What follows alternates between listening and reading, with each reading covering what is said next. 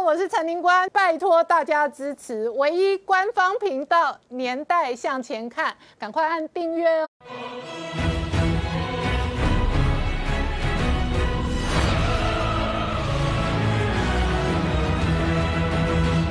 年代向前看，向前看年代。大家好，我是林官，欢迎我们忠实观众跟粉丝朋友扫描 QR Code 订阅《年代向前看》YouTube 官方频道。我们看倒数七天，美国大选了。现在呢，拜登的这一个家族哦，各种丑闻还在延烧，特别是小拜登的性犯罪的延烧到中国女明星刘亦菲哦，跟疑似影射到奥巴马的女儿。然而，奥巴马在这一个拜登贪赌门当中，网络爆料哦，很有可能收取了一部分中国资金。之后，默许中共将南海军事化，那南海真的直接被奥巴马的团队给出卖掉了吗？这一次哦，出卖美国发大财的政客哦，一一在追。你会发现，过去二十年主导美国对中国政策的主要政要哦，几乎都从中国发大财。然而，就在这个丑闻燃烧的同时，今天最新的那木森民调哦，川普目前为止在全国性的民调领先拜登一个百分点，最后。倒数七天，川普到底会不会逆转胜，是外界观察的重点。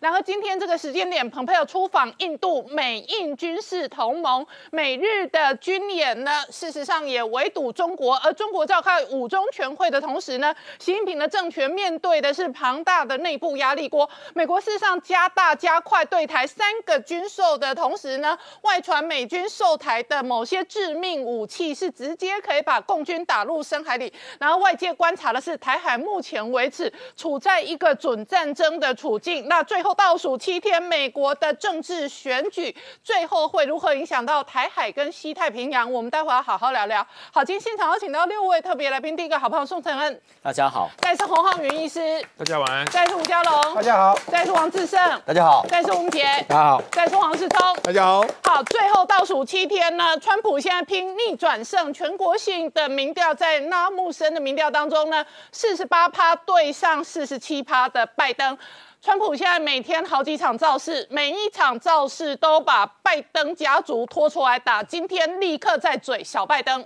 好，是从刚刚看到的是川普今天白天最新的造势场合，直接痛批拜登家族哦。现在看起来哦，华盛顿的政要出卖美国发大财的丑闻不断的延烧。没错，事实上这个拜登邮电门的这个事件不断的延烧。我们现在讲，刚才川普不是讲到 Where is Hunter，对不对？事实上现在的确，美国媒体想要知道杭特拜登人在哪里，他现在。真的是神隐起来了。现在只有他的父亲呢，这个拜登，Joe Biden 在接受媒体的这个采采访。那媒体采访的时候，他又说：“哎，我儿子没有争议啊。”他说：“那些的那些完全都是假的，那是川普的手法，甚至那是朱利安尼被俄罗斯控制的。”他用这样来反驳这些指控，真是不可讳言的。因为丑闻连环爆，对目前对于整个 Joe Biden 跟这个川普的民调来说，产生一个变化，也就是川普的民调现在正在上升之中。现在可能，而且根据美国的采访呢的这个。问卷调查里面有超过一半的人认为说这件事情可能是真的，嗯，所以目前的川普的民调是慢慢的在往上攀升之中。好，那最新的消息是什么？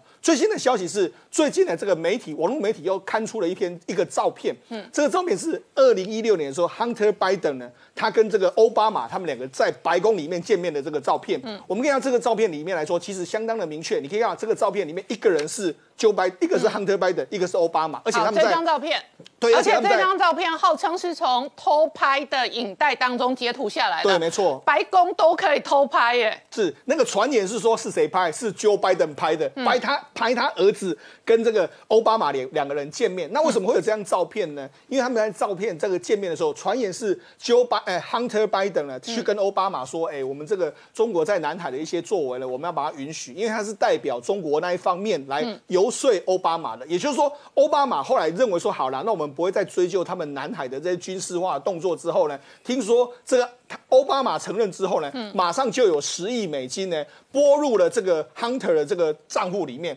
那听说呢，奥巴马也拿了一个零头，所以这个如果这个事情是真的话，那你可以知道说，其实这个骂仗。这个霸掌啊，好像比大家想象都还要更多。不只是说原本一开始的亨特拜登，还有说 Kerry 的这个儿子之外，还有包括他们两个家族，甚至奥巴马可能也都牵扯在这里面。所以这个等于是说攻击整个民主党是出卖了整个美国的一个非常重要的这个证据。好。这个是从这个照片的故事，据说是偷拍的人直接偷拍白宫的画面，然后先截一张图放出来。对。然后爆料者说法是说，杭特从中间赚了十亿美金。是。那为什么可以拿到这一笔天价的资金呢？因为要交换的是，那奥巴马要在中共在南海军事化岛礁的时候会让。对，所以奥巴马的主政年代确实哦，老共在南海的一切作为哦，通通都全面退让。当然没错，我们那就说穿了，奥巴马把南海卖了价值十亿美金吗？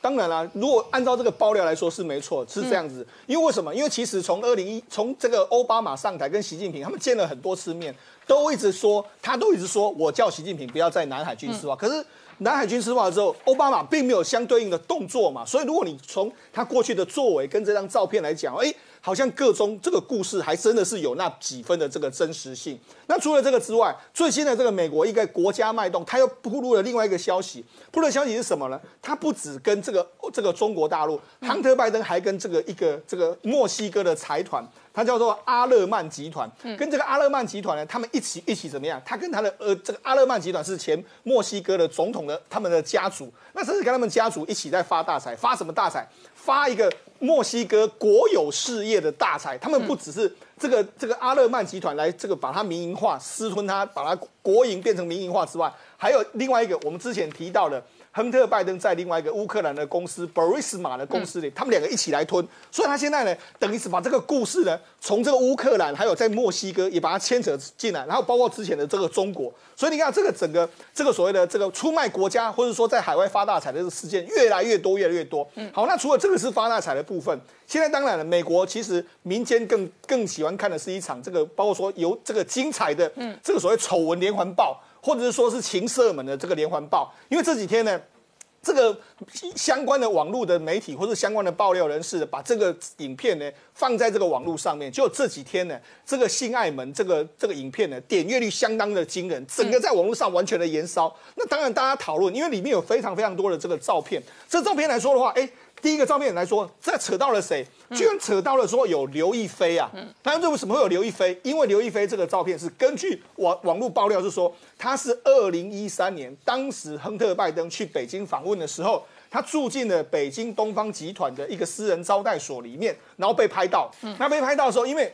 这里面的照片来说的话，因为你我们在这个公开媒体上面来说的话，我们不可能看到真实。但是如果你去看这个网络媒体爆料的东西来说，其实跟刘亦菲长得是真的有一点几分像。那所以就有人说那是刘亦菲，因为刘亦菲被东方集团请来服侍这个亨特拜登。那除了这个之外，因为东方集团在前几年还没倒台之前呢，他跟这个中国大陆的石油帮也是关系非常非常密切。那除了这个之外，还有谁？还牵扯到另外。奥巴马的大女儿啊，奥巴马奥巴马大女儿大女儿呢，就是说，哎，也传传说玛利亚奥巴马也在这里面，而且这里面来说的话，他还秀出了一张玛利亚奥巴马他的这个 credit card，嗯，那 credit card 里面还有沾有白粉，所以可能就是影射说他可能在这个这个地方呢，吃吸食的这个白粉之外，还跟这个亨特拜登可能也传传出一些绯闻，或者传出一些不雅照片的这个状况，所以你看，哎，这个整个照片是越越越多，越来越多人，但是其实。美国人最不能接受是什么？里面居然还出现一个疑似是他的子女，亨特拜登的子女，也就是娜塔莉这个人。我们知道，事实上之前就美国已经有传言说这件事情，但是现在似乎是说照片或者说整个被证实的这个可能性是越来越高，而且现在美国媒体是直接秀出了亨特拜登的五个。嗯，五个电邮，这个电邮里面都讲述到这些，可能跟这个娜塔莉有非常大的关系。他讲什么？我们现在讲第一封电邮是说，亨特跟家人，这这都是他跟家人的电邮。他跟家人说呢，某个人呢，某个人对。指控说我对某个女儿有发生所谓性行为而且不当的关系，那他们家族里面谁有这个女儿？当然很很很明显的就指这指向是他哥哥的女儿嘛。好，第二封信是亨特拜登跟家人诉苦说，哎，我的这个继母啊，吉尔拜登说我跟特定儿童们发生有所谓性关系，而且这个 Joe Biden 也知道，这是第二封信。第三封信是什么？亨特拜登的叔叔，也就是君拜登寄给亨特，他的信写想写到什么？他说我啊。我 Jim 啊，跟这个 Joe 啊，都对这些指控表达不相信。但是我们也希望你能够说实话。嗯。第四封是什么？亨特拜登说，我老爸不在的时候呢，他不允许跟某个人见面，那到底是谁？他们家族里面有谁不能跟他见面？那当然就直指就是这个子女嘛。另外第五封信是什么？他跟某个人示爱的时候，结果这个人的母亲告诉 Joe Biden。然后说亨特拜登要如果要来的话，我会报警。那这是谁？已经呼之欲出嘛。加上说这这几天的相关的爆料，所以你看这些不断不断的爆料来说的话，我觉得除了重创可能拜登家族的声誉之外，我觉得选情在最后几天呢，搞不好也会出现一个比较大规模幅度的这个变化。好，那我请教一下明姐哦，刚刚讲到哦，亨特家族，特别是小拜登哦，他个人的犯罪领域哦，这里头可能会有人证物证、电脑的资料、影片、照片哦，逐一去厘清跟佐证。然而，另外一个网络爆料指控的，事实上是在公领域的贪赌部分。现在看起来，美国正要发大财的相当多的资金跟门路来源来自中国，就连南海的军事化，奥巴马的政策都可以默许因此发大财。对，呃，所以从这里我们可以从事实面来这个回溯哈，观察说为什么奥巴马政府任内哈，在南海的政策上。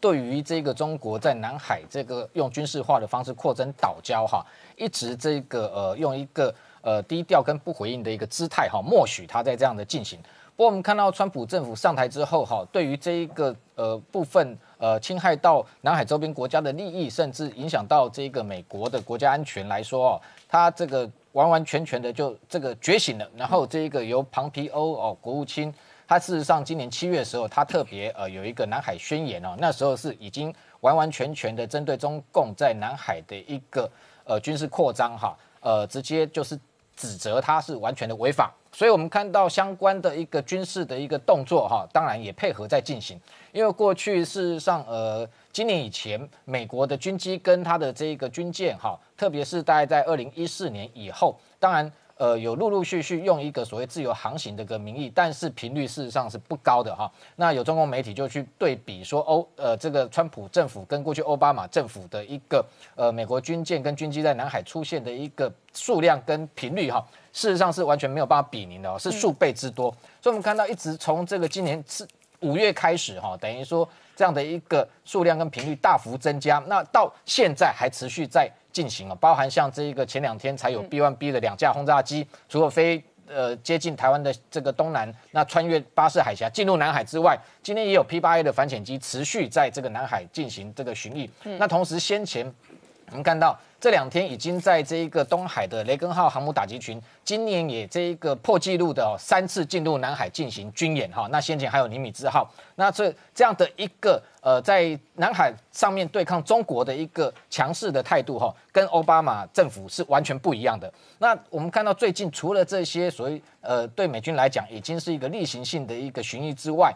美军在南海的一些军事的部署，哈，也持续强化。除了陆战队，我们先前陆陆续续谈的，强化它的这个夺岛的能力之外，这两天有一个新的讯息是，美国海军正在哈寻求，就是说新一代的一个新型的一个水雷，那要部署在南海。这个叫锤头鲨的水雷，哈，基本上它是可以这个安安静静的躺在这个海床下面，平时它不不需要启动，真的有需要这一个作战的时候，它可以透过这一个。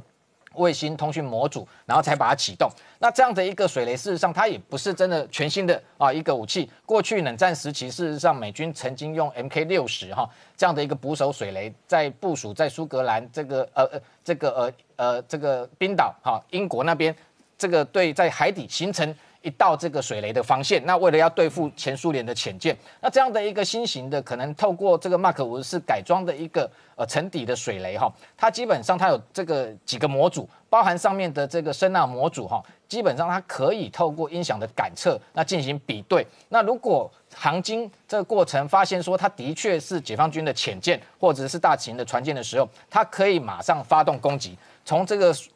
海床下面直接用四十节的高速，然后这个突然对这一个行经的解放军的潜舰进行袭击。那未来可能它会透过包含像现在发展中的这种杀人鲸的无人潜舰，因为这种潜舰基本上它的载重可以大概有八吨之多，可以搭载数十枚这样的一个呃沉底水雷哈。那这样等于说部署在过程中。不像过去美军要透过包含像 B 五十二的轰炸机、经呃 P 三 C 的这个反潜机去空投，可能敌方会发现说你在布雷，他未来只要从水水面下面偷偷的放置，而且不需要在战前，现在就可以开始有这样的动作。那在水面下这样部署的情况之下，那基本上解放军是都在南海这个区块是难以发现的。我们今天如果发这个观察，他今天把这些水雷部署在包含像这个海南岛重要潜舰基地的外围，甚至。未来不排除台海、东海都有可能。这种情况之下，真正中美爆发军事冲突的时候，解放军的潜舰是难以这个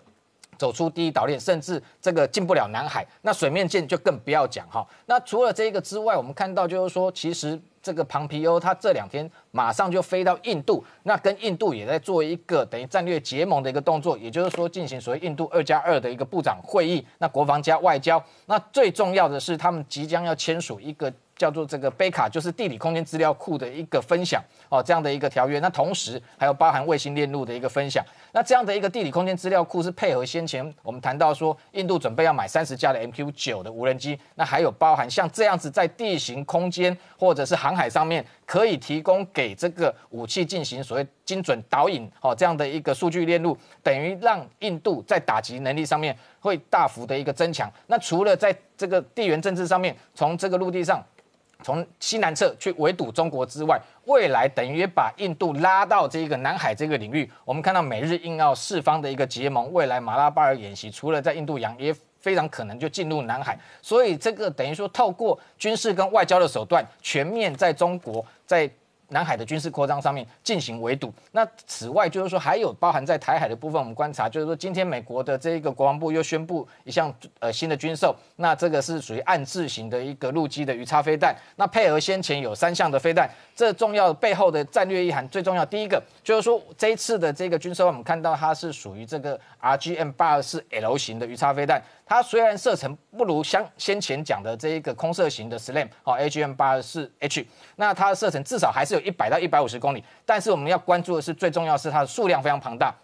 有高达四百枚，而且同时有一百辆的这个飞弹发射车，这么大的一个数量，事实上配合前两项，包含像这个海马斯多管火箭六十四枚的战术导弹，一百三十五枚的空射鱼叉飞弹，有高达六百枚的反舰飞弹，甚至是可以对地攻击这样的一个大规模的大量的一个飞弹，这个可以在短期之内交付给台湾。那配合我们自己国造，原先有熊二、熊三，还有先前已经陆陆续续跟美国采购鱼叉，有空射、箭射、潜射，现在加再加上有陆射。等于这个整个反舰跟公路飞弹的数量，从不到五百枚，整个翻了两倍，扩增到一千枚以上。那这么大量的飞弹，对于这个解放军来讲，这就如同台湾这个过去虽然本来就是一只小的刺猬，但是这个刺猬的刺，第一个长长了，第二个数量又增加，让解放军在对台想要首战及决战的情况之下。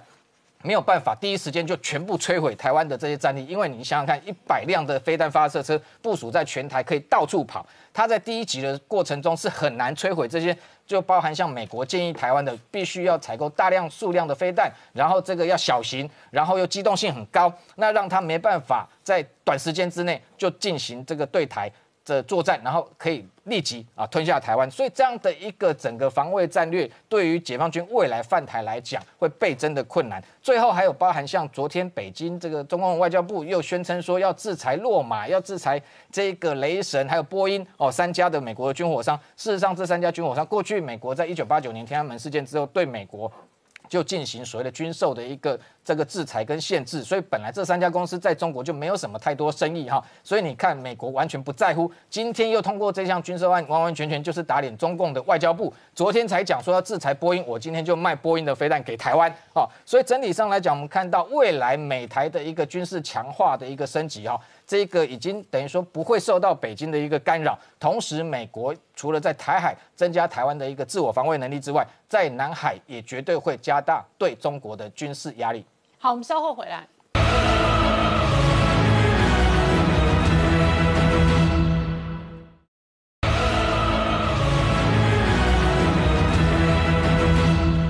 回到年代向前看的节目现场，我们今天聊的是美国大选最后关键倒数七天，川普本人已经投票了，他还在催票。同时呢，拜登的这一个家族丑闻议题还在延烧。小拜登呢，如今吸毒游览的女性名单点名到奥巴马的女儿，甚至哦中国知名的女明星。然而同一时间点呢，外界点名的是哦奥巴马这一个主政任内何以对于中共在南海军事化的种种行动呢，通通全面的默许，这里头到底有没有？大量的大额的资金跟政治资金的交换，然而在这个时间点呢，川普的对中国强烈鹰派，对于南海、对于西太平洋完全寸步不让，而台海事实上面对的是准战争的处境。同一时间，川普本人在催票。陈安刚刚看到的是川普今天丢出来最新的这一个催票影片，一方面他天天继续造势催票，另外一方面痛打拜登。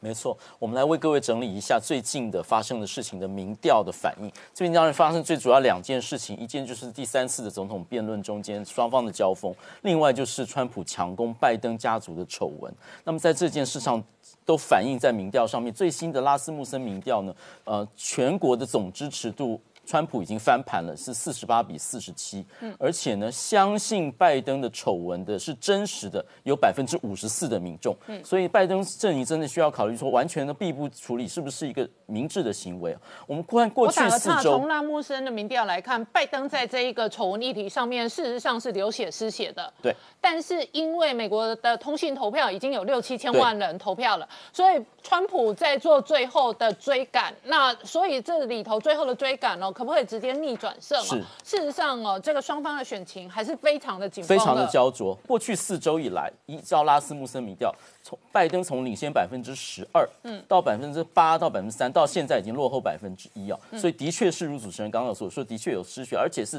道德上面相信拜登是道德有瑕疵，有高达百分之三十五。嗯，那么相信川普是比大部分政治人物道德更高尚，有百分之三十六，比拜登还要高。嗯，相信拜登是高道德是比一般人都没问题，只有百分之三十三。嗯，所以现在整个情况已经逆转。嗯，第二个是五大族群中间的支持度，我们看川普都有斩获，包括说支持共和党、支持川普的包含到九十六。嗯，基督派的福音派的基督徒支持川普有百分之九十，然后呢，天主教徒也是上涨百分之。八有到过半，然后特别是两个西裔的选民有上涨百分之八点五，非裔的选民也有上涨百分之七，甚至年轻人有上涨百分之十一。那么这一来一回都会差，像西裔选民会差八百八十万票，非裔选民会差六百八十万票。所以在五大族群中间，川普都有斩获。非裔选民传统是支持民主党的，但是为什么呢？这次的他们对于特别是年轻人对于川普的支持度是大幅上升，而且说他们是会去投票的。所以。这样子的差别会是川普的非裔选民投票可能比二零一六年会翻倍。那么为什么他们一开一开始这一个哦拜登哦他选择贺锦丽这个搭档哦，他希望在有色的这一个票源上面可以开阔。可是以川普现在逆转的状况来讲，像五十胜直接出来公开站台要挺川普啊。对。那五十胜是这一个呃非裔有色的这一个呃知名人物。对。所以他事实上也有一定的政治效应。他五十胜是一个饶和歌饶舌歌手，他说他本来只有五十胜。嗯。如果拜登加税，他只剩二十胜。嗯。所以这说中很多黑呃非裔选民心中的心情。另外就是年轻的非裔选民欣赏川普，是因为他敢对建制派强硬。嗯。因为川。在做一场无声的革命，另外就是暴力的问题，因为他大部分有百分之六十七的非裔选民其实也反对，呃，以他们的名义把这个变成一个暴力的行动，所以这些都是川普受到支持的原因。另外，我们看一下关键州，关键州中间，我们曾经提过几个关键州，不就佛州、亚利桑那以及北卡州，过去呢都是川普可能略微领先，现在照这个 Poll Watch 这个民调。可能他的领先程度已经拉大了。另外一个，我们过去苦战州是宾州，嗯，宾州目前川普呢，照这个民调，川普也是领先的。那么宾州当然就是石油州，石油州的原因就是在第三次的选战中间，拜登当场讲说我没有否认，我曾经说我要禁这页岩油，他否认。那川普说你怎么会否认？他说你有证据就放到网上，川普立刻团队就放到网上，他的确是否认宾州这个开采页岩油，所以对他们经济是很大的打击。那川普。拜登等于说被揭发说他是一个伪君子，嗯他自己说过话自己不记得。所以呢，对宾州来讲，页岩油产业发大财这是第一件事情，这里头有利益。第二个是他有在地的工作机会。对，现在一般估算宾州内部至少有数百万人哦，他是在整个页岩油产业里头过生活的。是，所以假设这一个行业哦受到影响或者被打压，那这几百万人的选票可能会有所影响。没错，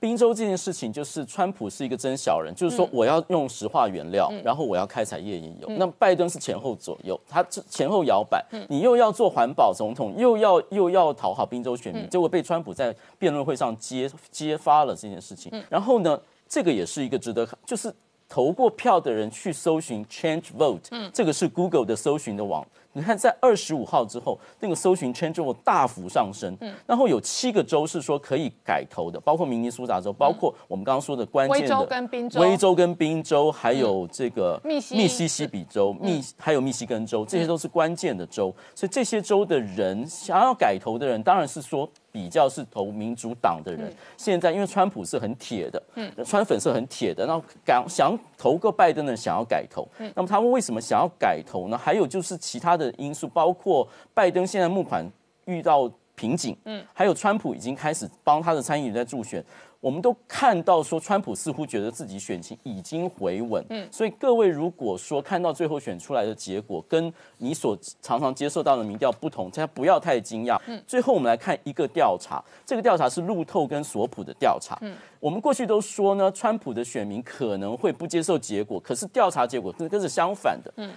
川拜登的支持者有四十三的人说，如果出来选果不如预期，他们是不满意的。嗯，川普只有百分之四十一。嗯，然后这一点就是说呢，现在就是说拜登要不要出来面对这件事？有有人说 Black Lives Matter，、拜登 's laptop is also matters，就是说拜登的笔电仍然有需要大家去彻查的结果，所以有自发性选民自己用自己的海报、在自己的货车上面来说，啊、拜登 's laptop matters。好，同时间哦，我请教一下嘉龙大哥哦，美国的选情最后关键哦，当然跟拜登的这个议题的发酵的成果有关联。不过呢，今年非常特殊的情境是，今年还有一个疫情的伤害，所以疫情跟经济也是影响今年的经济选民、中间选民投票意向当中非常重要的环节。对，就像你说的哈，今年比较史无前例，嗯，就是有疫情，然后呢，疫情带来的大量失业跟经济衰退，然后再来就是有这个黑人的那个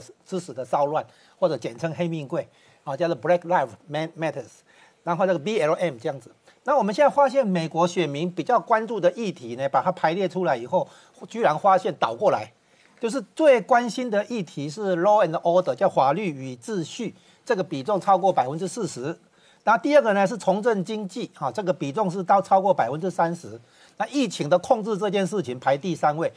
大约百分之十五。这两个这个主要的议题呢，恰好是川普的强项。我们先讲哈、维护法律秩序这件事情哦、等于是等于是说那个黑命贵啊，等于相当于对川普是神助攻啊。嗯，他让那个选民发现哈、这个议题很重要，然后呢，这个应该要支持川普。那插播一下，就是川川普当时从白宫走到那个附近的教会的时候，拿着圣经去给记者拍照，因为美国的黑人是基督教，嗯，然后呢，在明尼苏达州那边黑那个打砸抢烧的那些黑人是从索马利亚来的黑人，那些黑人是穆斯林，哦，所以跟美国的黑人是不一样的。然后川普讲出这个区别，那些闹事的人其实都是穆斯林。好，再来重振经济这件事情呢，是因为哦，美国选民并不是看大选年这一年的经济数据，如果光看这一年的话，经济数据是不好。虽然川普可以说这是疫情会经济责任，但是选民衡量一个总统治理经济的能力，是看他上任前三名，哎，前前三年的这个表现。那就这一点来讲，川普的得得分很高，因为他这个前三年的话，经济数据非常好。好，所以呢，如果选民重视治理经济的话，对这个对川普有利。接下来我们看哈、你这个有另一种民调哈、就是我们说另类民调，就是有个新增注册的选民人数。这个美国大选里面有一个数据，就是说大选前哈、那个两个党哈、那所新增的注册选民人数如果增加的话，那么通常会赢得大选的胜利啊。那这个选新增注册选民哈，因为选民要去注册才能够去投票这样子。然后呢，他第一个当然是带动了那个表示了支持者的参与、热情参与，同时呢，基层的动员能力，还有呢候选人个人的这个带动力等等。那么最近几个月，我们特别注意讲，最近几个月在关键的摇摆州啊，像亚利桑那州、佛罗里达州、宾州啊，还有北卡州这几个州里面新增注册人数的话，那么共和党明显的超过民主党。以佛罗里达州为例的话，民主党的新增注册人数是十万个人，共和党是超过二十万啊。那宾州的话呢，民主党新增的注册人数是六万人。结果共和党是超过十四万人，嗯，那这个趋势在其他州也是如此，所以关键摇摆州的新增选民注册哈，注册选民的话，共和党明显占优势哈，领先在两倍以上。那这个指标来看起来的话，对共和党其实是有利的哈。好，我们稍后再回来。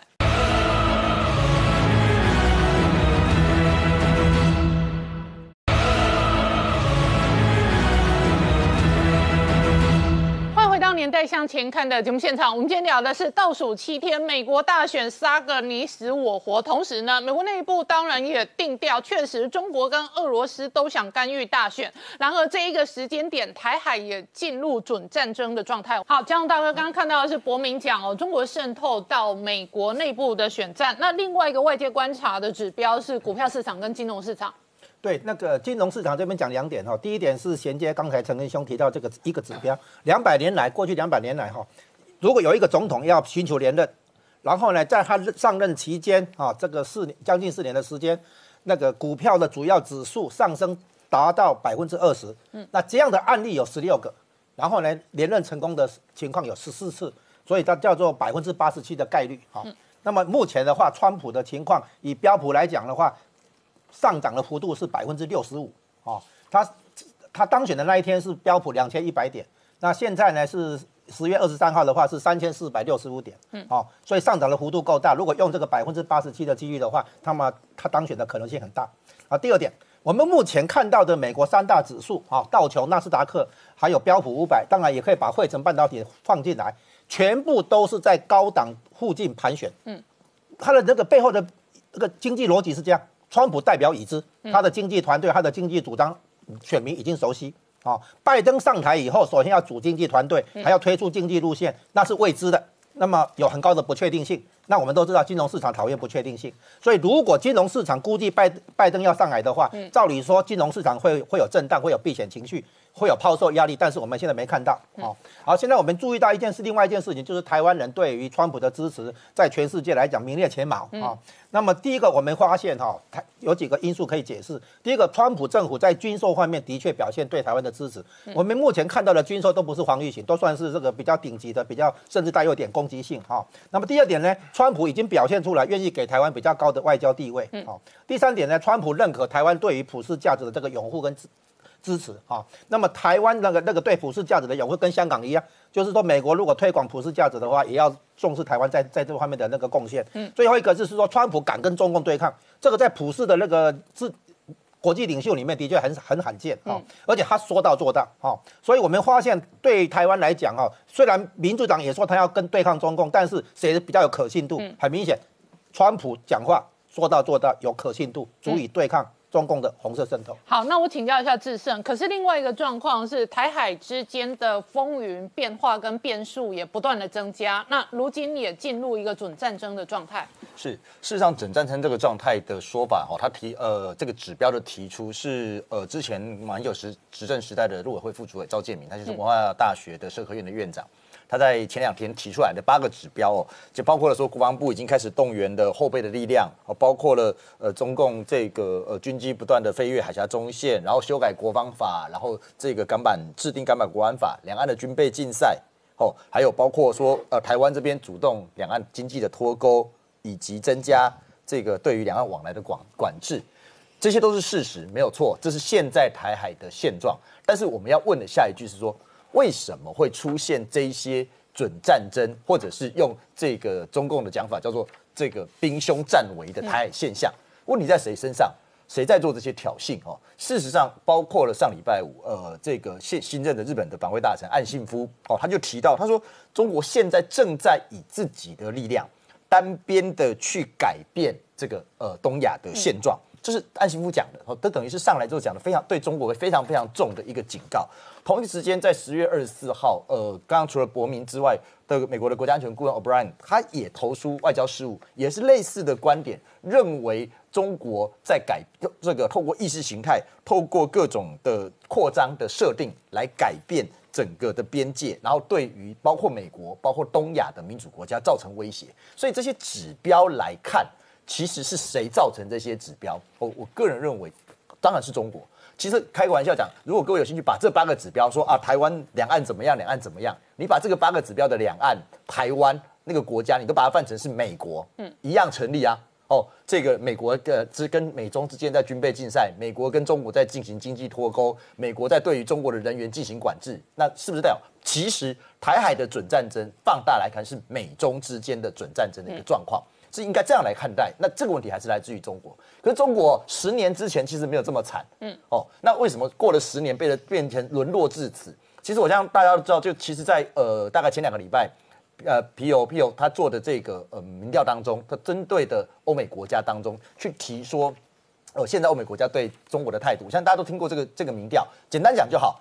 这些国家，日本、加拿大、美国、瑞典，你叫得出来的新进国家十二个国家，大概在二零一零年的时候，平均讨厌中国的人大概平均在百分之三十五到四十五中间。现在十年之后暴增到百分之七十五到八十五，也就是增加了百分之五十。十年之内做了什么事情？十年在中国最大的改变就是从胡锦涛换成习近平主政。嗯，习近平主政的概念，第一个一上台就主张大国崛起的中国梦。哦，再来开始进行所谓这种强制性的朝贡外交。什么叫强制性的朝贡外交？大家所熟悉的一带一路啦、债务陷阱、债务式陷阱，都是澳洲的一个这个呃战略的研究中心，他做了一个另外做了一个调查，在过去十年，一百五十二家的这个企业横跨二十七国，受到什么？受到中国的压力指使，而在所谓的改名的问题上面，在呃领土的问题上面，在这个香港、新疆、西藏的问题上面。不断的道歉，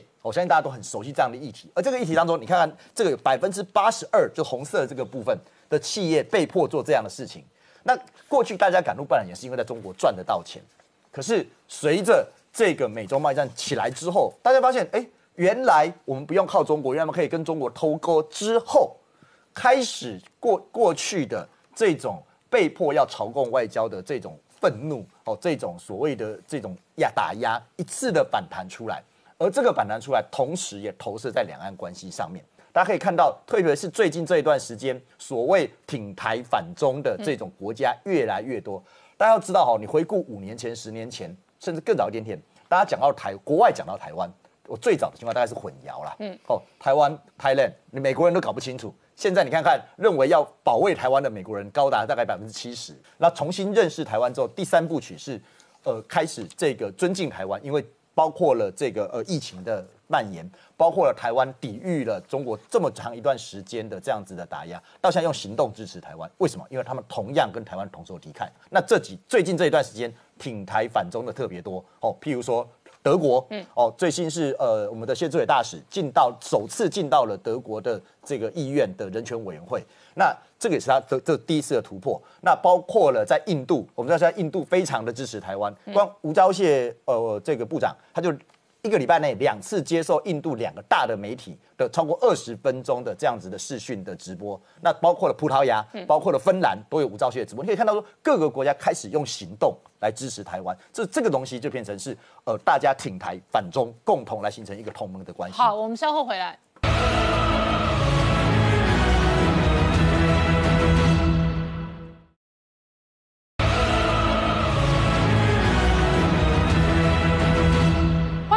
年代向前看的节目现场，我们今天聊的是美国内部的选战还在变化。其中一个昨天美股重挫的原因之一是美国确诊的人数昨天创了新高。那事实上，法国马克宏现在考虑重新把封城哦纳入其中一个政治决策的选项。我请教一下洪医师，可是在这一个时间点，南韩的疫情在恶化，而且更恶化的是，南韩流感疫苗致死的人数飙高到五十九人，然后新加坡坡就开枪了。新加坡现在即日起暂停打赛诺菲的疫苗，你怎么看这一个疫苗的公共卫生致死事件？呃，应该说南韩的这一次事件，让我们台湾的医疗的朋友们都喘了一口气。嗯为什么因为一个一个多礼拜以前，大家在上政论节目都在讨论台湾的疫苗之乱。好好，哦，那现在哎。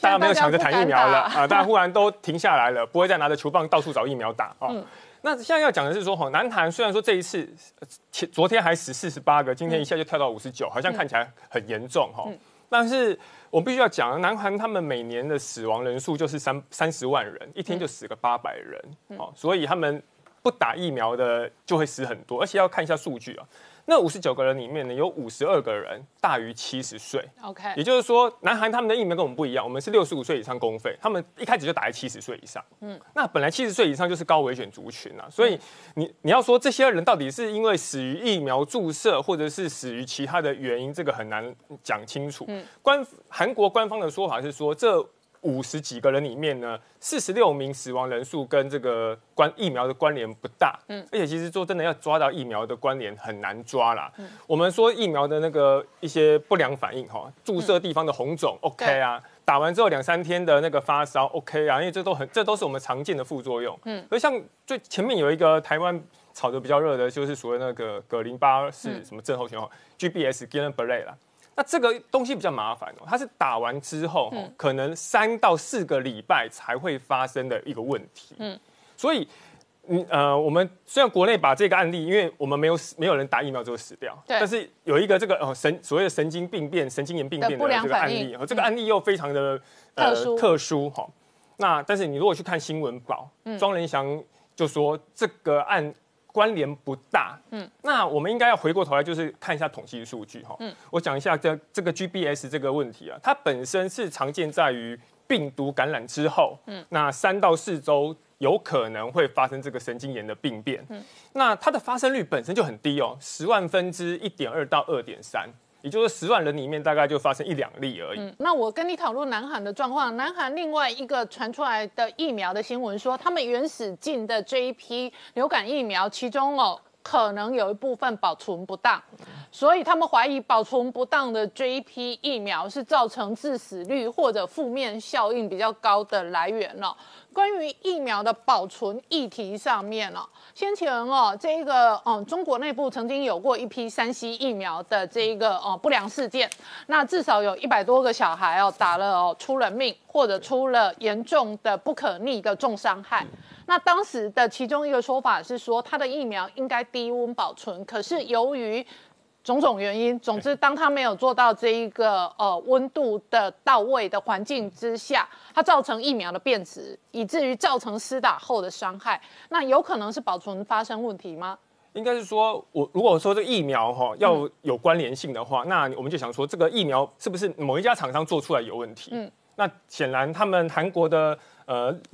六家国内的韩国厂跟这个一家赛诺菲都有发生，就是这个疫苗打完之后死亡的案例，所以显然不是某一家疫苗。所以我们就会想说，那是不是整体的这个大环境，就是韩国他们在疫苗处理上面出了问题？那这个时候就让人想到说，二零零七年在中国那边发生这个山西疫苗事件了、这个中国，如果你去 Google 一下中国假疫苗事件哦或疫苗事件，发现好几年，二零零四开始就几乎每年一起。嗯，那在二零零七年这一这一例非常的糟糕，就是说他们是故意的啦。嗯，就是他们后来发现很多有有一群人发现说疫苗是有利可图的。中国的疫苗分为两种，就第一类跟第二类。第一类疫苗是公费吃打，第二类疫苗是自费。那公费打下去的话就无利可图，所以呢，他们这个官官官员们会用各种手段让第一类的疫苗失效或者是不好打。我曾经看过一个案子，就是说他们故意在第一类疫苗，因为还是要发派下去，嗯，他们在那个有效期限半个月之前才拨拨拨发到各个施打单位去。那当然拿到货的时候全部都过期了，只好报销，所以只好让这些人去打第二类的疫苗。哦，那当年那个山西疫苗呢，就是他们特地用一些手段让这个疫苗的保存方式就出了问题。那疫苗这个东西是非常非常的脆弱的，因为是蛋白质。在我国呢，这个卫生主管单位都会去要求各个诊所哈、可以施打疫苗这些地方，他们的那个冷那个冰箱要有恒温装置，一定要在二到八度之间，而且他们都会有人来抽测查。你的那个冰箱还要装不断电系统，哦他们会随时抽检。如果你他来发现说，哎、你这个冰箱怎么今天有一一一度到十度哦，那就会给给你警告。那如果说两次发现的话，你会失去施打疫苗的这个资格。嗯，所以其实很多诊所哈。对于台湾，在台湾打疫苗的诊所算是非常佛心的，因为政府给的补助不多，但是要求很多，就是你要做到这个软硬体的规格，然后事实上你的利润空间是不大的，不大的是。但是这个软硬体的规格，正是这一个疫苗有效与否的其中一个环节的关键，是非常关键的地方。好，我们稍后回来。Hello，我是陈宁官，拜托大家支持唯一官方频道《年代向前看》，赶快按订阅哦。Hello，我是陈宁官，拜托大家支持唯一官方频道《年代向前看》，赶快按订阅哦。欢迎回到年代向前看的节目现场，大家好，我是林官，欢迎我们忠实观众跟粉丝朋友扫描 QR Code 订阅年代向前看 YouTube 官方频道。再过七天的美国大选哦，拜登家族的性犯罪丑闻还在延烧。然而这一次呢，华盛顿几个政要呢出卖美国一起发大财的故事呢，也在网络上不断的蔓延哦。这里头从克林顿家族到奥巴马家族都被网络爆料跟点名。拜登昨天接受媒体访谈的时候，事实上。还讲说，俄罗斯才是美国最大威胁，所以他跟川普的路线显然在中国政策上面是不一样的。川普如今打的反中卖国牌呢，想要逆转的是他个人的选情跟民调。而今天这个时间点，蓬佩奥出访印度，美国跟印度签下了军事协议，同时扶植印度成为重要的全球供应链。然而哦，这个美印澳哦同步。不围堵中国的同时呢，北京事实上这个礼拜的重头大戏是五中全会，习家军现在看起来全面上位。然而上位的同时呢，北京内部的超级政治压力锅要面对的是掌权者可能面对的政变、兵变跟民变的风险。这背后会有多大影响？我们待会要好好聊聊。好，今天现场有请到六位特别来宾，第一个好朋友宋承恩，大家好。再是透视中国研究员，同时是台大政治系荣誉教授明居正老师。大家好。再是专栏作家侯志源。大家好。再是王志胜。大家好。再是吴杰。大家好。再是财经专家王以龙。大家好。好，美国内部的选举只剩下最后关键倒数七天。那这一次呢，川普反攻的号角主轴，通通都是反中大战。他把中国拜登贪腐的华盛顿发中国财串在一起。好，常恩刚刚看到的是川普今天最新的造势演讲哦，他还不断的痛批拜登家族哦，同时帮自己吹票。那么先来看这里的新闻哈，就是说，呃，拜登在接受 CBS 访问说，认为说美国最大的威胁是什么？他说第一名呢是俄罗斯啊，那真是多亏了普京还帮他开脱说，啊，证实杭特拜登在俄罗斯跟乌克兰的这个呃工作呢都没有什么呃有不得见人的地方哈。拜登呢第一个说是俄罗斯是美国最大威胁，第二个才是中国，他们很明显就是想要 play down 去淡化说他跟中国之间的关系哈。我们过去为了各位介绍说他那个。人脉跟金钱是怎么样铺成的？我们今天讲另外一方面，就是中国的钱怎么样进入美国政要的基金会，去拉拢美国政要，然后去说服政，去游说政府的政策。哈，第一个就是华信能源，华信能源在这次的航特这个印第安门中间有显示出来说，他有捐献给这个航特有一千万的美元，而且中间有要给 H 百分之二十，然后给 Big I 有百分之十，这是电邮门。然后同一封电邮，同一时间的电邮也是寄给。呃，Boblinski 的一封电邮中间有写说，他有第一批的联系名单，全部打开来，全部是这些民主党的，包括这次的副总的候选人贺锦丽，包括纽约州长库莫，包括纽约市长白思豪，还有一个就是克林顿基金会。那么克林顿基金会呢，这次也发生说，他在过去就是一直有收中国钱的这个指控。这次的指控是从《纽约时报》而来，就是在叶简明那篇文章说呢，叶简明怎么样去发展华府的关系，其中有十万块就是捐给克林顿的基金会。另外呢，在希拉蕊克林顿在竞选的时候，也收了中国许许多多的钱。那这是《华尔街日报》所做出来的指控。那么克林顿基金会所收的中国捐献呢，还有一个是从从这个日林集团的王文良、王文良这边。他有付了这个两百万捐给克林顿基金会，两百万美金给克林顿基金会，然后我们就发现呢，他就会有回收，他开始有可以承包，包括中国驻这个中国的这个中国驻华府大使的这个承包，这个日林集团也会有一个包，也会有一个一一份在里头。那我们都知道，这个是呃大使馆的承建是非常非常机敏的一件事情，所以这样子的一个中国企业去承包，会有让人有这个国家安全的疑虑哈。然后呃我们现在就说这些事情都是游走于法律边缘，它是非常精密的，它是有游说，但是我们都发现说客跟捐赠者常常是一个人，就是捐赠之后就会得到。政治上的好处，另外有两个大的私募基金，一个是凯哎，我打个岔，另外一个哦，政商跟美中哦高阶的这一个权力跟金钱合作挂钩的是私募基金。对。这一次小拜登呢主导的这一个叫做渤海华美基金，是。那我公开嘲笑过好多次，小拜登果然是小咖，果然随便哦送几个女人就打包走人，因为呢他的渤海华美基金哦基金规模事实上是很小的，没错。养到现在最大也不过是号称六十亿美金，没错。然而，富可敌国的两大私募基金确实都是华盛顿的总统级门神在操盘的。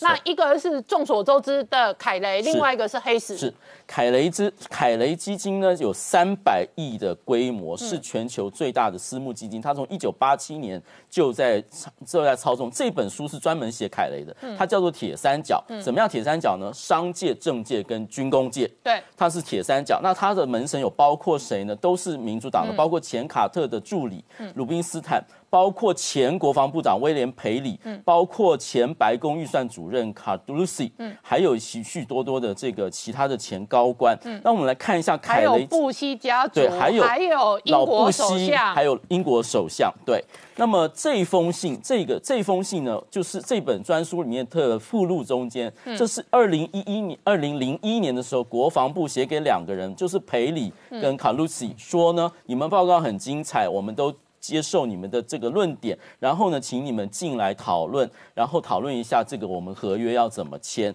后来就发现呢，他这承接的凯雷集团承接美国国防部的军工业有达两百亿美元的规模。嗯，他当然还有其他的生意，包括并购房地产融资，以及还有就是中国的收益的部分。另外一个就是黑石，黑石呢虽然规模不大，但是它是拥有世界房产最多的一个商商业的私募基金。嗯，然后它是说所谓 King of Capital，它是资金之王，它也是华尔街所不可阻挡的一个力量，而。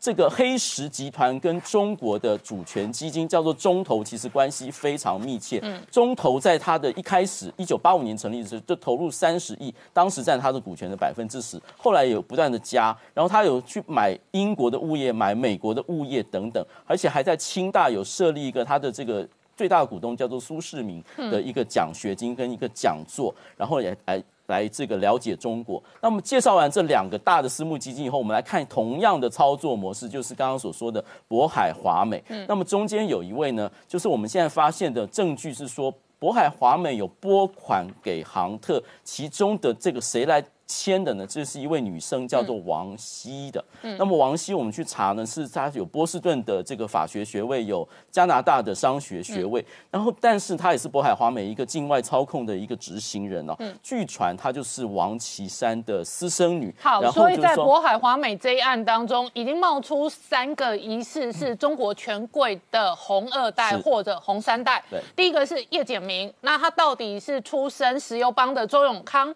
还是叶剑英家族是外界怀疑的？然而横空出世哦，显然有中国相当强硬的关系，这是第一个人物。第二个人物是上个礼拜曝光的薄甜甜，然后网络的爆料是串到薄家薄熙来，那这个哦也是外界第二个点名的。第三个点名的叫做王鑫，一样是哦年轻貌美，横空出世，然后串联的是王岐山家族。是好，那所以呢，这样子就是一个对等的这一个合作关系哦。那老王刚讲哦，私募基金发大财在。小拜登家族贪赌门的故事里头，我们看到的是渤海华美基金。我刚刚帮观众朋友整理了三个号称出身中国红三代或红二代的这个关键人物，而他们的对口是这个小拜登副总统的儿子。然而呢，这些年来哦，这个全世界的各式各样私募基金有一个核心的结构，就是首先要有金主。再来要有大的政治咖或政治门神，刚刚点名到小布希家族，或者是英国前首相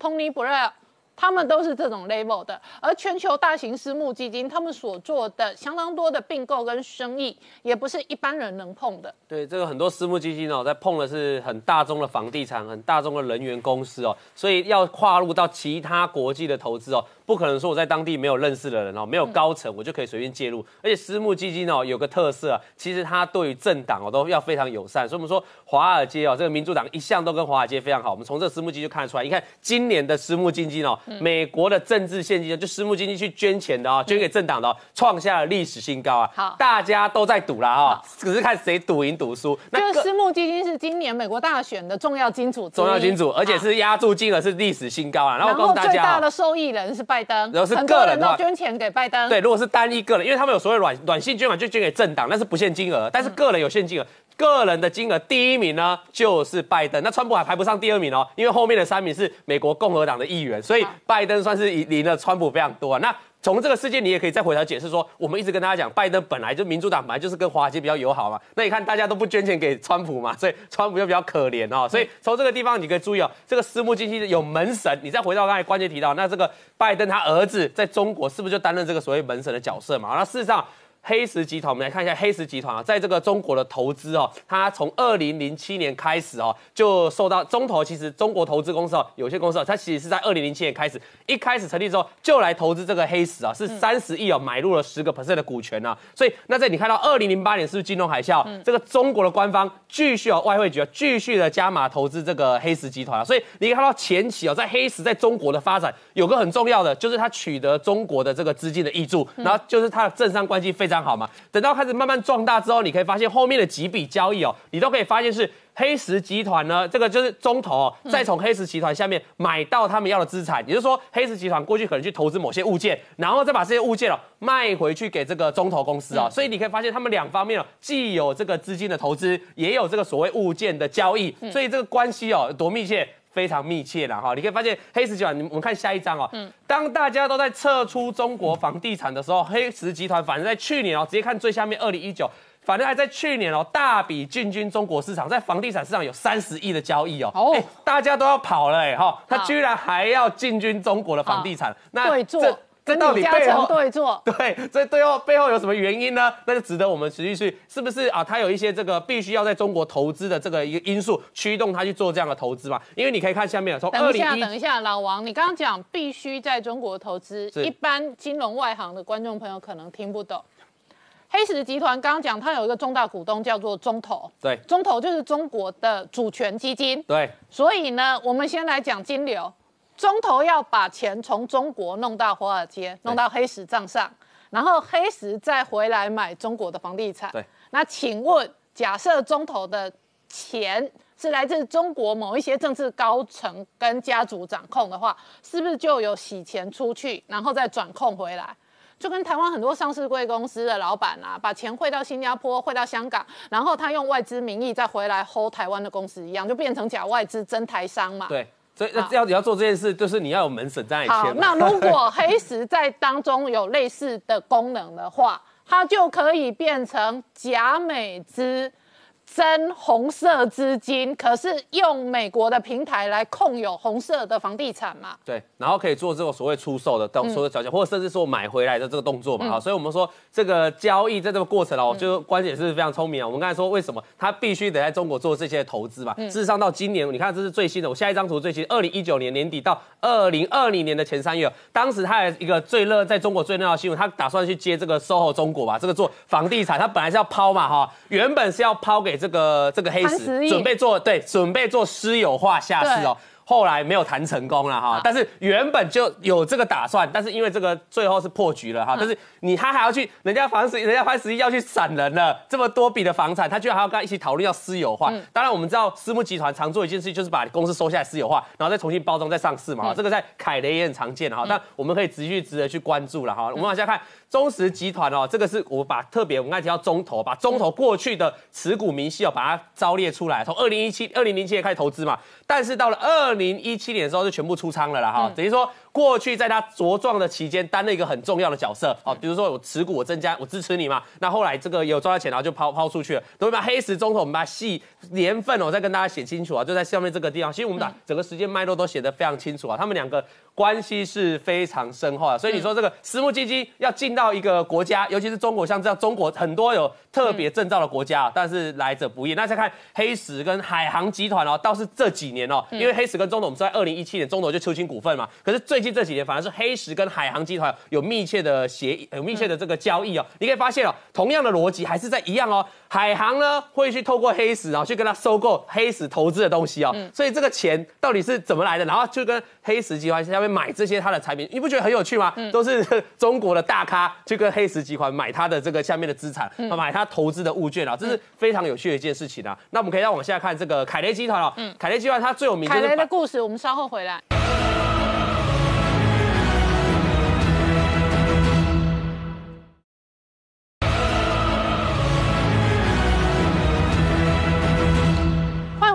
《向前看》的节目现场。我们今天聊的是美国大选只剩下最后关键倒数七天。那川普呢，同样在接受媒体访谈的时候，痛骂媒体，特别是传统的主流媒体，这一次在拜登贪赌门上的立场非常不公平。好，老王刚刚看到的是川普接受六十分钟专访的时候，他痛骂说媒体对于处理拜登贪赌门的议题非常不公平，然后对他成天追打，然后对拜登的这一个贪腐视若无睹。可是拜登基本上串出来的私募基金渤海华美基金，只是这些年来纵横全球投资的私募基金的冰山一角，其中一个 case，而且说穿了还是小基金小 case。那富可敌国的凯雷哦，做的才是世界级的政治门神生意。对政治门神生意，最近做在前一阵子做什么事？他跟这个中国的中信集团哦、一起怎样？一起来入股这个中国的麦当劳啊哈、所以你看。你要进入一个市场，你还是得搭配一个，像我们刚才黑石就要跟中投嘛，哈、所以你要搭配一个人嘛，你要搭配一个人才有办法进入嘛，好，那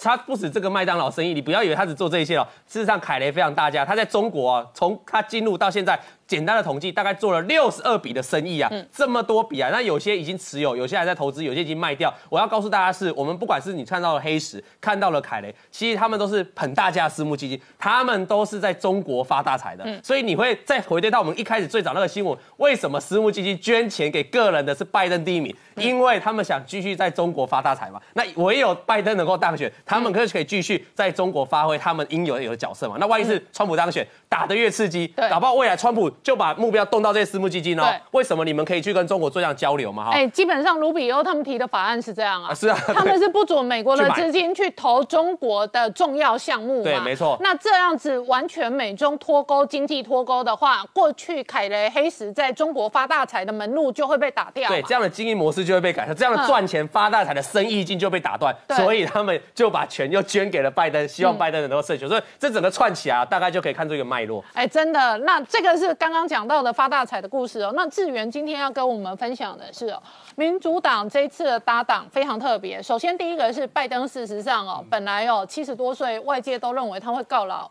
返乡了，退休了。那没有想到这一次还出来哦，参与二零二零的战役。可是民主党另外一个政治明星现在压在贺锦丽这一个副手搭档上面，事实上他的从政过程也有故事。呃，我想跟先跟大家介绍一下贺锦丽她本身的背景。其实她一路以来都是以一个弱势的族群的来发声的一个政治人物，但她其实她的父亲是多米尼加裔，那她的母亲是印度裔嘛。那她其实他的父母，他父亲现在还是史丹佛大学的经济学系的荣誉教授，那他的母亲呢，其实也算是一个呃生物学家，所以其实他也是在一个小康的家庭长大。那他在进入这个 Howard University 一个传统美国给非裔读的学校以后，他最有名他的政治生涯，当然现在这个都是被压下来，就是他在一九九零年的时候开始与当时加州一个很有名的地方的政治人物叫做 Willie Brown 交交往。那他是一位资深的加州的州众议员，那后来也是成为旧金山的第一位黑人市长。那他就是靠着与他交往，那算是年纪差了三十岁，三十岁还三十一岁。嗯，然后 Willie Brown 就开始安排他从一些 entry level 的法法务相关的工作开始进入这个政府的体系啊。那当然之后 Willie Brown 也是不会演说说啊，我就是有跟他交往，那也是安排让他的政治有一个嗯，有一个好的开始嘛。那所以他在这一段，其实当然这几年他开始有更上一层楼的野心。其实这些新闻现在都没有没有人在讲，因为政治不正确嘛。嗯，那他他后来当上了加州的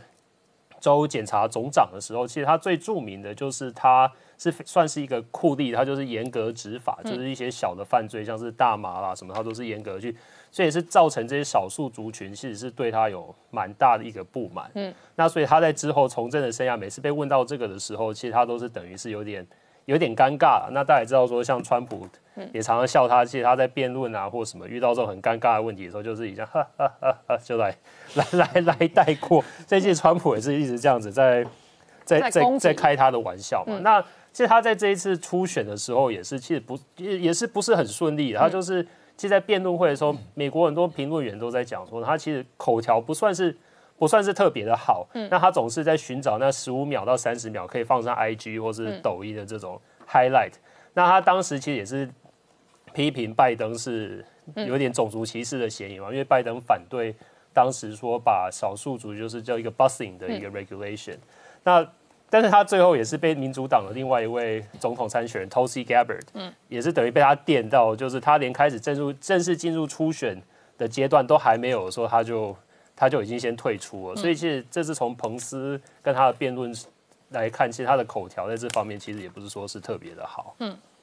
那再来哦，共和党这一次哦，呃，要稍微注意的是，在北卡跟威斯康星州哦这几个关键的摇摆州，是不是可以取得胜利？对，其实我觉得，其实大家都常常在看我们这些美国的这一些民调嘛。但是其实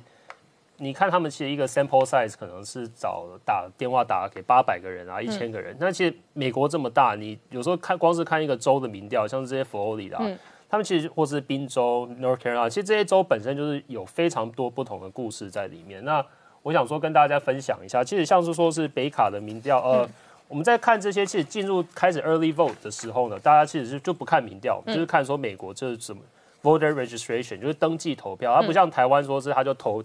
寄寄投票通知到你家，是你要去那边登记说我要投票。但这些州，它你有些州你可以去登记投票，你还可以写说我是共和党员，我还是民主党员。所以其实大家就会开始去观察这些开始投票的时候的这些相关的数据。那其实我们发现，在北卡其实。民主党跟共和党员的差距是逐渐的在缩小的。嗯，那其实除了北卡是这样子以外，其实像是佛罗里达州也是这样。嗯，其实有一个重点，我跟大家分享，其实，在佛罗里达州的投票的时候，大家最常关注的就是一个迈阿密的投票，因为迈阿密有非常多的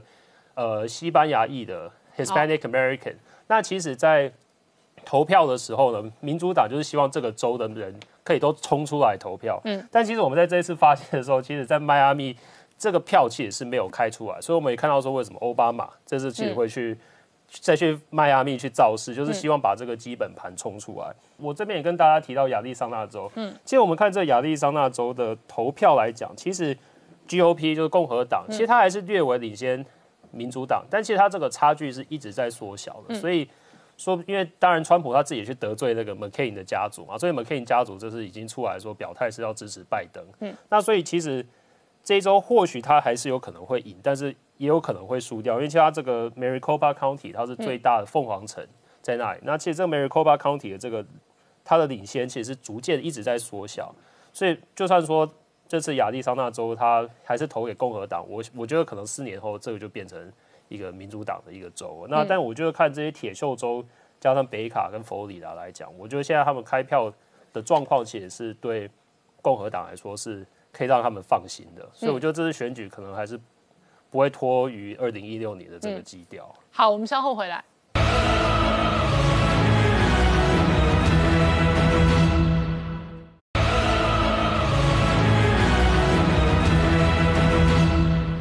年代向前看的节目现场，我们今天聊的是美国大选只剩下最后关键七天哦。那明老师哦，打的是这一个选战哦，刀刀见骨哦，那厮杀的非常的激烈。可是同一时间哦，北京的五中全会召开，外界关心的是习近平的权力核心。对，呃，我们过去已经简单谈过五中全会，那现在我们再倒回来谈一下这个中全会的重要性。我一直跟大家讲，我说两个这个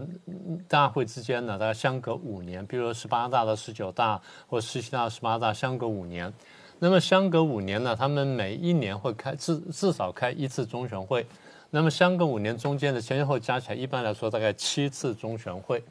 然后为什么会这样子呢？简单说就是中共是以党领政，所以国家有任何重大事情以前呢，党先来开会。那么党里面呢，那个中央委员会的全体会，简称中全会呢，就是很关键的一个说合法性的一个过程。那么在这个七次中全会当中呢，大概每一次中全会呢，大体上有一个主题，虽然不是百分之百，但大体如此。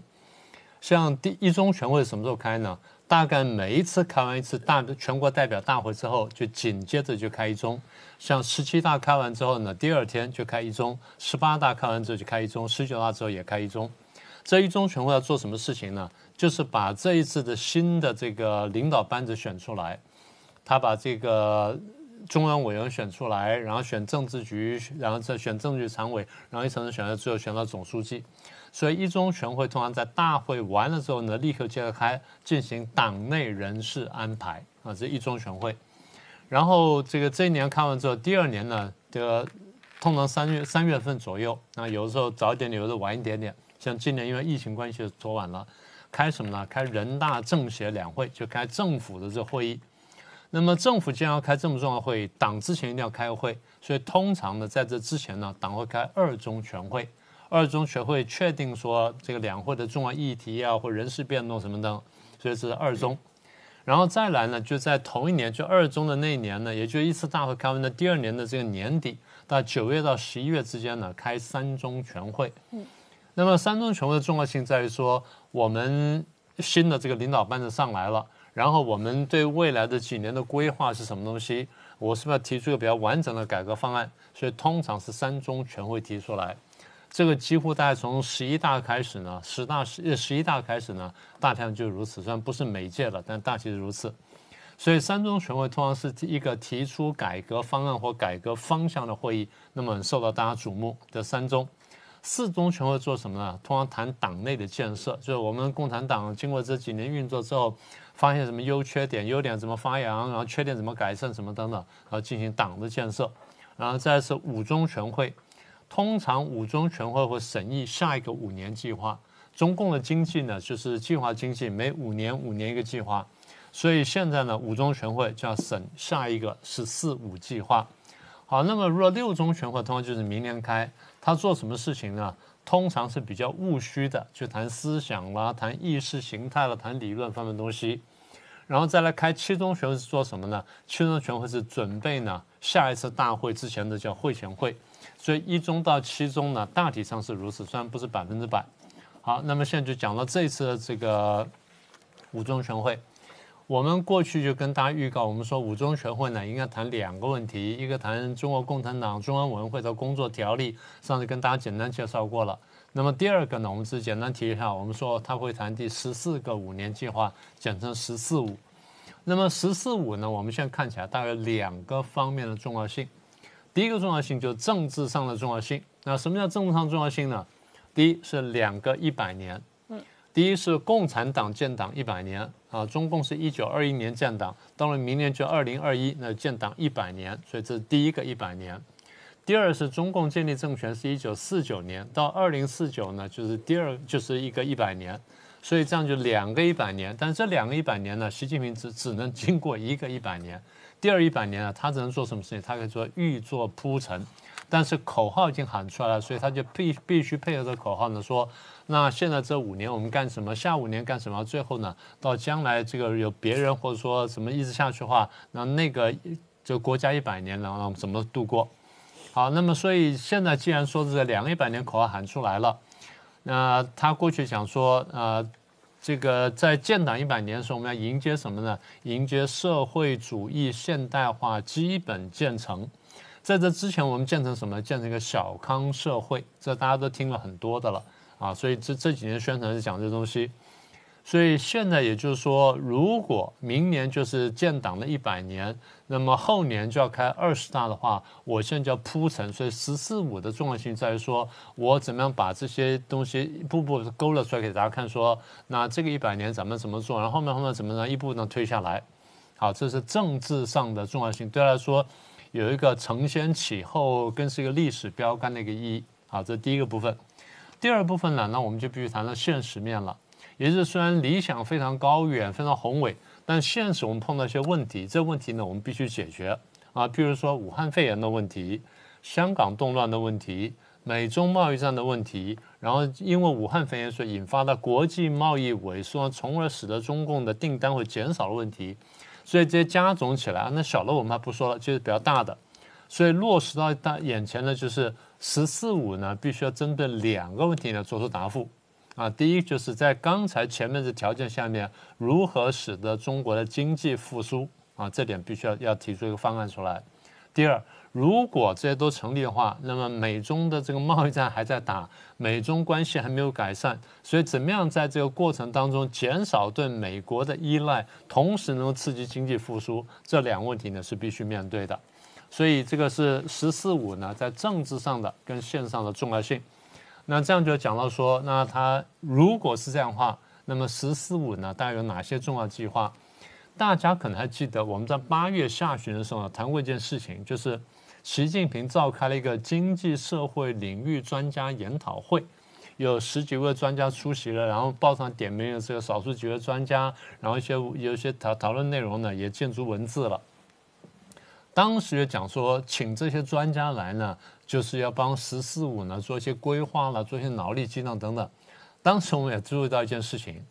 谈这么重要的一个“十四五”计划，李克强总理李克强没有与会，所以我们觉得说非常奇怪。照理说他应该参加会议的，所以你说啊，他是不是在这边有了问题什么的？这个我们将来再说。但是我们从那一次开始到现在呢，两个月左右。我们一路观察，一路整理资料呢，也也审视了这个他在国内外现在碰到的还没解决问题呢。大概我们猜“十四五”计划呢，应该有七八个重要内容。第一个重要内容呢，就是双循环。当然，他们原来是讲说这个内循环，但准确说就是更多的这个推进这个内循环，以国内经济为主的循环，然后同时呢，也跟国外经济进行循环，所以说双循环。但是双循环，如果就像我们过去所说的，那么刚才简单提了，因为武汉肺炎导致国际上的各大国的贸易都开始萎缩的话，那么它跟国外的贸易呢，第一会受会受到冲击，第二，如果美中贸易战还在进行的话呢，那么它跟美国的贸易呢也会有相当程度的萎缩。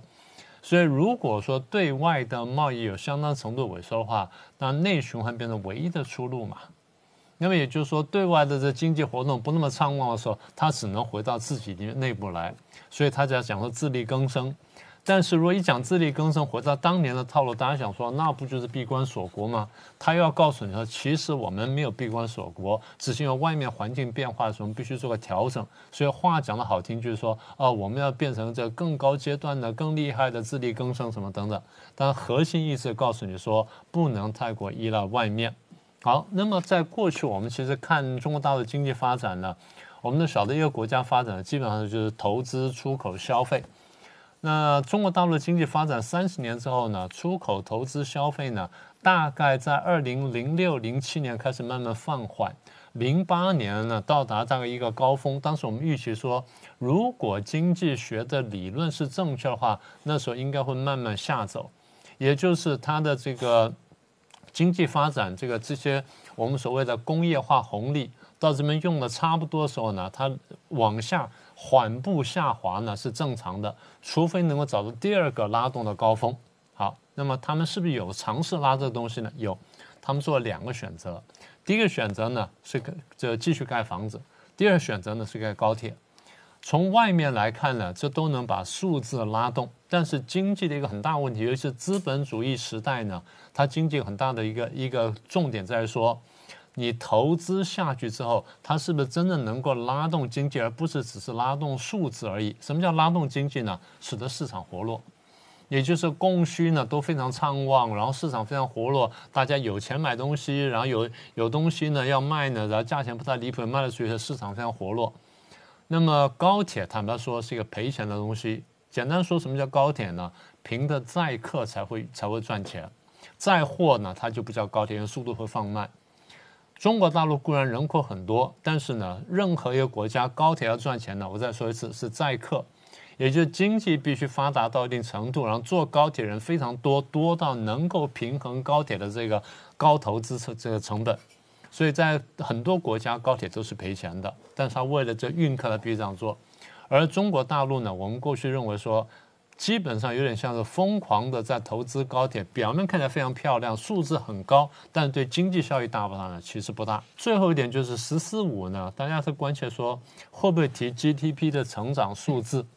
现在看起来提的机会不大，我不能说一定不提，但机会不大。为什么呢？在人大政协两会时候没有提的数字，但因为我们晓得说今年要提呢就非常难看，所以他们聪明的话大概不会提，就算提的话，他会提的非常模糊的，给个区间会有想想办法把它淡化一下。啊，这是大概我们现在看到“十四五”计划里面可能出现的重要内容。那老师外界观察的是“十四五”的另外一个重大核心会不会牵动人事的变局？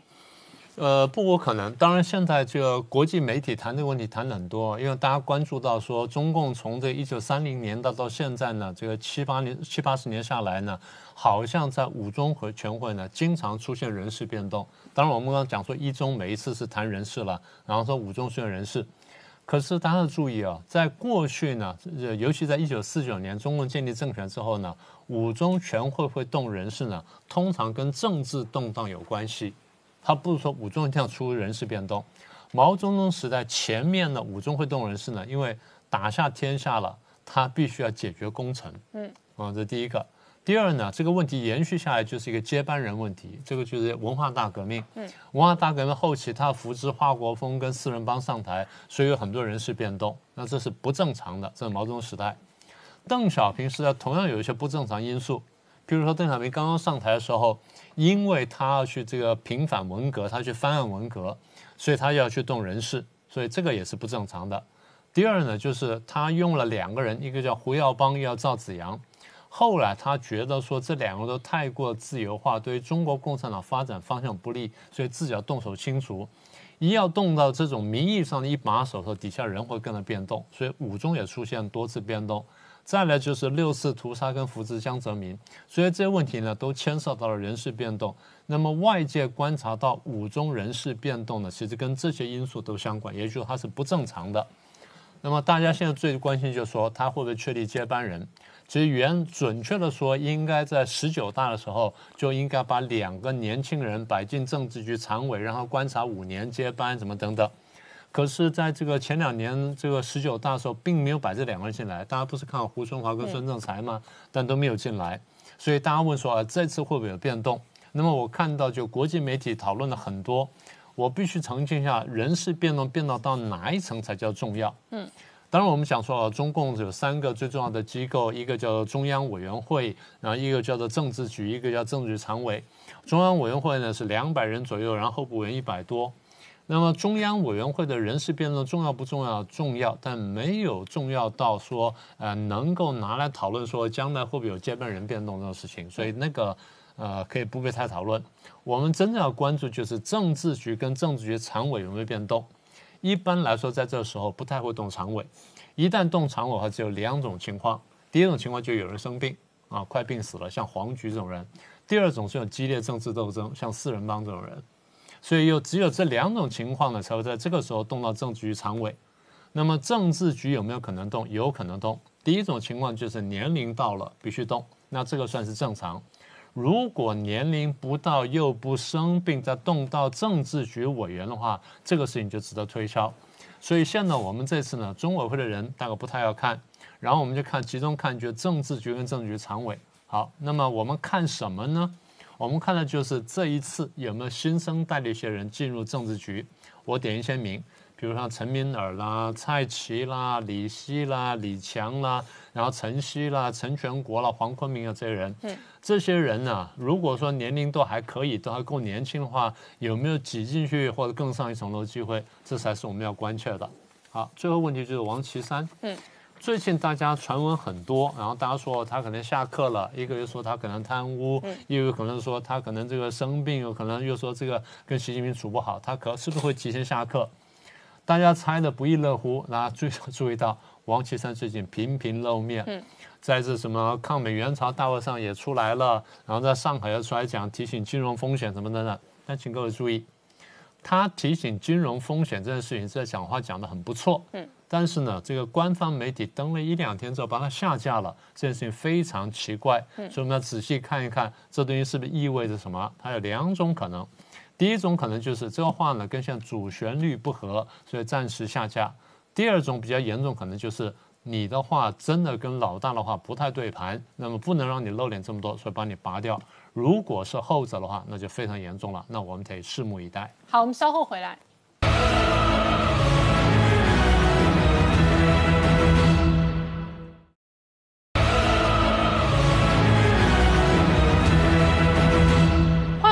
回到《年代向前看》的节目现场。我们今天聊的是这个礼拜哦，这个北京五中全会，习近平说中国人民是惹不得的。但是哦，现在看起来哦，习家军是不是上位哦，是重要的权力角力的观察重点。是，呃，事实上，在这十九届五中全会，都如刚刚明老师所提到的哦，这呃，他这个五中全会当中，我们要看的这个呃人事的布局，可能要以政治局为主。问题是，在这个习近平的权力的十字路口哦，刚刚讲的这一些所谓的习家军哦，不管是大家所熟悉的陈明尔、李强、李希等等，黄坤明等等，这一些事实上在十九大里面已经在二十五个政治局委员名单了，可是。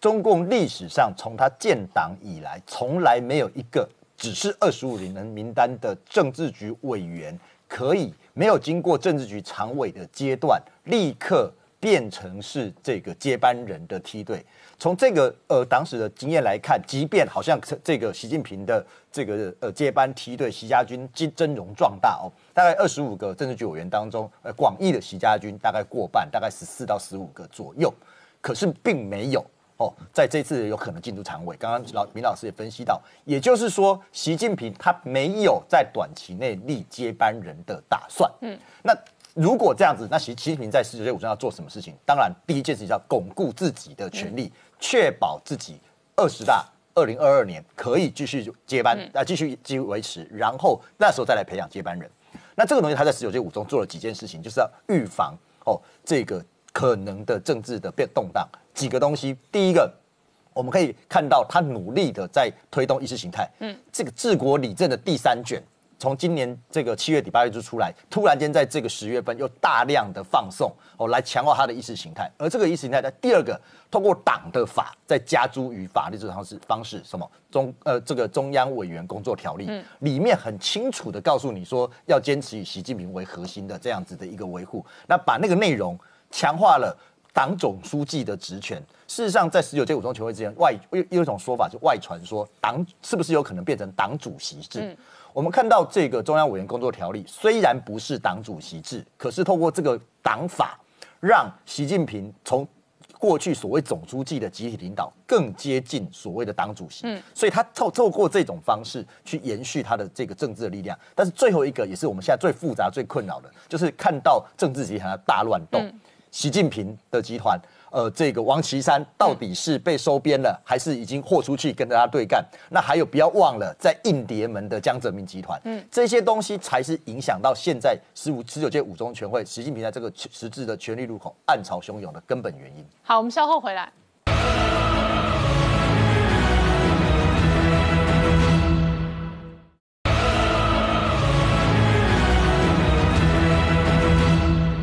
年代向前看的节目现场，我们今天聊的是美国大选剩下最后关键七天，但是蓬佩尔现在仍然是维持着出访这个太平洋哦，这个亚洲的行程，核心的关键地点在印度。那这一次美日军演的同时哦，蓬佩尔出访印度，而且准备签下的是美国跟印度的军事协议，对美印之间的一个军事合作的一个。层级哈已经越来越升温哈。那特别是这一次庞皮欧访问印度这种二加二外交加国防部长的会议啊，那有四大主题，第一个是地区的安全合作哈，第二个跟第三个就非常重要。第二个是国防资源的共享，第三个是军事情报的这个互助，那最后是国防贸易。那谈到所谓的这一个资源共享跟情报互助哈，这个就相对来讲就非常的敏感哈。那像过去五眼联盟，它就是属于战略情资的一个合作哈，所以这一个彼此之间的这个军事的合作关系就会非常的一个紧密。那我们知道印度过去来讲，它本来是不结盟国家，这时候为什么愿意跟美国站在一起？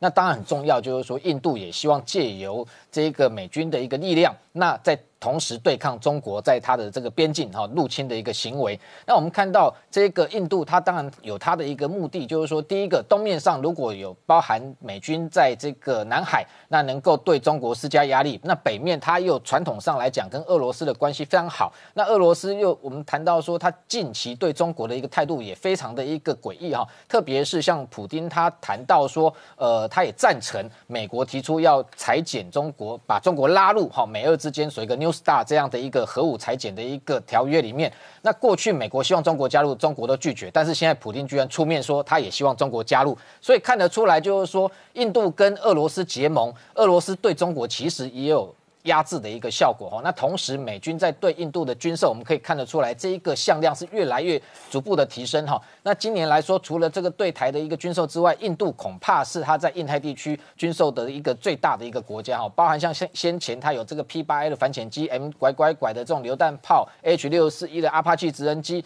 那甚至。这个美国也曾经要推销给印度这个 F 十六哦，V 同样是升级版，但是它给一个印度一个更好的一个编号叫 F 二十一哈，诶，也就 F 十六 IN 哈这样的一个构型哈，那这样的一个受给印度的武器还包含像这几天我们谈的卖给台湾的 AGM 八十四 L 这样的鱼叉飞弹，还有像 Mark 五十四，这台湾也有，几乎是相同的东西，那全部其实都是为了什么？都是为了希望。海用的来讲，就是希望印度有一天从印度洋走进南海，跟美国共同来对抗中国。好，今天谢谢大家收看《年代向前看》，也提醒我们忠实观众跟粉丝朋友扫描 QR Code 订阅《年代向前看》YouTube 官方频道。我们同时在 IG、脸书、Twitter、特管上面都有官方的账号，而我们 YouTube 平台上面有超过六千多个影片资料库，欢迎我们的忠实粉丝跟网友、观众朋友看好看满看到宝。谢谢大家收看，谢谢。